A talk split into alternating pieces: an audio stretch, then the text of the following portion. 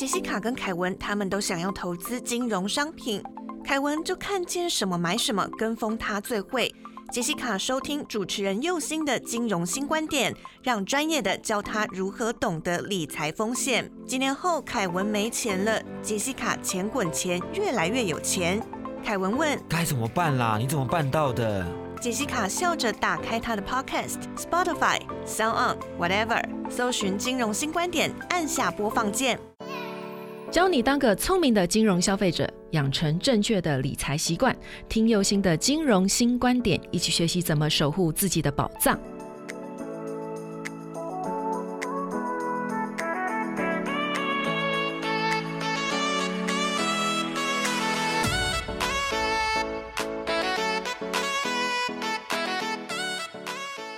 重新出发，认识金融新观点。你现在收听到的是轻松电台 FM 九六点九。无论你是从 Sound、Spotify 还是 Apple Podcast 收听到金融新观点，请顺手帮我点订阅，才可以在第一时间知道节目的新动向。另外，本节目由轻松电台制作，每周六下午五点到六点，下载 APP Hi Channel，搜寻轻松电台，或是你调频到 FM 九六点九，基隆与部分大台北地区都可以收听到我的节目哦。欢迎大家收听金融新观点。大家好，我是佑星。大家好，我是小帮手木瓜。大家今天好吗？最近啊，看到一些高龄者被剥削的新闻的问题的时候啊，我就想到，当我还是十多岁的小女生的时候呢，我就发誓，我只能活到三十岁。木瓜，你有想活到几岁？你你有想过吗？大概七十六十几，哇塞！哎，我那时候很流行，就是说我们只能活到三十岁，因为我们觉得超过二十岁就已经变老了哈。然后人生当然要趁年轻的时候轰轰烈烈的过啊！而且啊，我们共同信奉着一个就是“人不痴狂枉少年”的一个信仰哦。所以呢，当我二十多岁的时候，我就觉得，哎呀，我好老哦，可以准备跟世界说拜拜了。只不过呢，现在早超过三十岁，不知道多。早年的哈，然后有一天突然才发现说，哎，我怎么过了三十多岁还没死啊？真是的。但是呢，又觉得哎，还能够平安的活着，是多么感谢的一件事情啊！哦，好酷哦，有那个一个转折，对，真的从好死不如赖活着 这样子的一个转折点哦。当我们意识到高龄化社会是一个必然的趋势哈，然后我们又不能够阻止我们自己变老的时候呢，变老之后随之而来的问题啊，譬如说身体的老化啊、体力的退化、疾病的来临啊，还有财务可能产生的一个些困窘的状况呢，就变成。我们必须要去思考的问题哦，所以我们要思考要怎么样让自己有良好、有品质的老年生活，其实是非常重要的一件事情哦。比如说，我们可以不结婚、不生小孩啦，但是不可能不变老或不生病，然后养儿更无法防老，甚至有可能。我们会面临的状况是没有钱可以养老，或者是我明明很有钱，但是都被骗光光了。哈，所以这些东西都是很有可能发生的哦。在这里不是要恐吓大家哦，让大家开始感觉到呃很焦虑啊，那该怎么办？怎么办？哈。这个时候呢，有些人可能就会出来讲说啊啊，没关系啦，洗稿洗单灯，没必加煮含鸡汤，哈，对不对？有些人可能会这样子讲哦。不过呢，这是一种顺随着流的一个就是心态哦。但是，毕竟有时候我们的计划永远赶不上变化，再怎么周全的规划都有可能不是自己当初所想的那样子，哈。所以顺随到底好不好，还是要有规划到底好不好，其实是一个两难的抉择问题。然后，看自己是怎么样哈。那当然，就右行我来讲是比较倾向于规划，只是说，嗯，我们刚才所讲了哦，就是计划有可能永远赶不上变化，那代表就是说，我们就不要规划了吗？这时候我们又会在问我们自己，就是说，哎，那我们规划的目的到底在哪里哦？所以，呃，我后来就有体验到一件事情，就是或许我们后来发展的样子和我们原始所想象或规划的完全不同哈。然后有一种做白工的感觉哦。但是其实规划是一种让自己开始动的机制。如果你不动，就永远没有开始。而且啊，最重要的一件事情是，你要学会怎么应变这中间的一个变化，从这些资讯里面去判断自己要做什么样的调整。哈，这是我觉得最重要的一件事情哦。那当然，走到最后，可能你会觉得好像跟自己原始想的不太一样，但是或者是说，在中间碰到很多困难的时候，你都会很想要放弃。这时候呢，其实我们就要回到我们最初的原点，就是去看一看我们当初规划的这一个初衷到底是什么，我们那一颗心到底是什么？哈，这个是最重要的一个地方。哈，那再来这些资讯要怎么样去做应变呢？哈，比如说呢，我之前曾经看过一些美国的报道跟这些就是研究的数据哦，他们有一个各国高龄者受到金融剥削情形的一些相关的数据哦，他们就有发现到，就是这些高龄者如果患有失智症或者是退化的话，伴随着这些轻度的认知障碍的话，其实都会影响到他们发现诈骗或者骗局的一个能力哦，特别是在财务这一块，更容易受到剥削。很严重的一个状况就是，他们的照顾者很有可能就是加害者。好，那所以在生活的规划这一块，我一直在讲规划这一块，其实就是要大家去意识到，可能你会面临到这样子的一个情形。哈，从这个资讯，我们要去了解到，就是即使我们有完善的规划，但是我们变老之后，可能要面临的，有可能就是诶。失智症这样子的一个问题，或者是因为退化伴随的轻度的认知的一个障碍哦，所以我们要去降低这样的情形发生所产生的风险。哈，比如说，如果到时候我真的自己没有办法处理自己财务的时候，要怎么样去减少财务经手人的这样子的一个风险？好，然后再来，什么样的人才能是被你所信赖的？哈，那我们之前也曾经说过，大部分的剥削啊，都来自于我们自己所熟识的人哦。那因为没有戒心或者过于信任哦。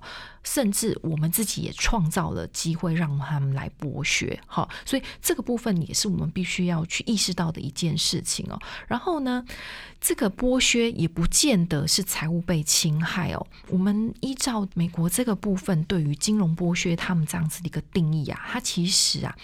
虽然实物面上面讲说财务剥削，但是呢，无论是金融剥削或者是财务剥削呢，都是指说照顾者或者是受托人呢，或者是其他人透过诈欺或非法的方法去榨取他的利益哦。所以这个利益不只是所谓的财务，也有可能是其他生活实质面的问题哦。那会受到诈欺或者是受到剥削的人呢，其实是不分社会阶层跟教育程度还有经济状况的哦。好，那任何。何人都有可能成为。就是金融剥削被害人，好，只是说高龄者更容易成为一个目标而已哦，好，那剥削的利益呢，还不只是财产，可能还包含着个人的权益，还有生活的权益哦。那这些东西其实都是有可能会出现的，不是你预期说会怎么样发生的哦。那我们要去认知到说，要怎么样去学习去解决这些困难哦。其实很多人总觉得就是说，事情发展的如果不是自己设想的那样啊，就放。弃或耍赖，或者是说不想要去接受啊，这些都是人之常情啦。只不过就是说，你不去做或不去接受，那真的会对我们有什么帮助吗？好，那这个是其实是大家去想的哦。就是说，你与其耍赖，还不如硬着头皮去面对。哈，这些事情想太多，真的对你自己的人生没有什么太大的好处啦。我们先休息一下，稍后再回到金融新观点。您现在收听的是。轻松广播电台，Chillax Radio，欢迎回到金融新观点。变老啊，是我们每个人都要面临的自然状况啊。虽然我一度认为我只能活到三十岁啊，但是超过那个时间点开始，又已经过了好多年了。老天爷一点也没有让我要回去的意思哦，大概是觉得就是说我这个人嗯太过顽强，还有好多东西要学习的哈。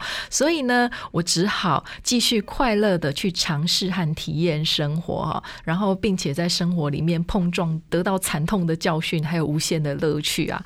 不过呢，呃，我们。在讲到高龄者的剥削问题哦，很自然的会想到一个地方，就是哎，并不是每一个人都会被剥削啊。好，那呃，有些人更是会想说，哎，像我这么聪明的人，怎么可能会被剥削啊？嗯。千万不要铁齿哈，越铁齿的人，通常被剥削的几率越高哦。至于为什么，哎，我们请木瓜来帮我们介绍一下，看看哪些人很容易成为被剥削受害者的一个象征。好，那首先呢，第一个呢，比较基本的这个特征呢，就是有固定收入和累积相当资产的高龄者。那因为有钱嘛，所以就是很容易会成为有心的人的目标，而且啊，这个有心的。的人就是会比你的子女还要更加的在乎你，然后更加细致的去关心你的生活起居。透过这样慢慢的相处，建立起呢你对他的信任，然后你就会愿意把他划进你的生活区域里。那这个有心人就会得手了。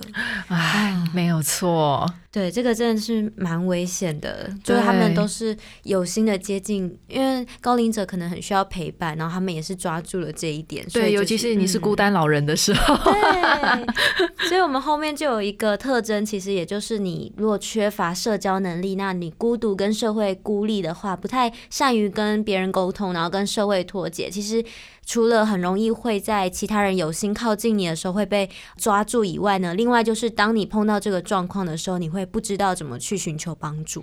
对，不知道如何寻求帮助之外呢，还难以启齿才是真的。啊，对，老人家有老人家的尊严没？对，那另外呢，特征还有容易轻易的这个信任别人，就是如果高龄者呢没有子女在身边陪伴的话，其实就像我们刚刚讲到，就是如果这个有心人给予他所需要的这个关怀跟照顾，那我们这个高龄者他通常就是会将他的精神寄托在这些关怀他们的人上面。没错，当然最后一个就是怕丢脸了。我刚才讲的就是呃，觉得自己应该不会碰上这个问题，但是又碰上了这个问题。所以真的会很怕丢脸，然后不愿意告诉家人，就是说啊，我被剥削了，然后再也怕家人骂，好，那就是另外一个争端的一个开始哈。那所以会选择就是我干脆算了不讲，然后慢慢的就让灾情越来越大了。对，好，本来是一个小缺口，现在变成溃堤，好可怕。对呀。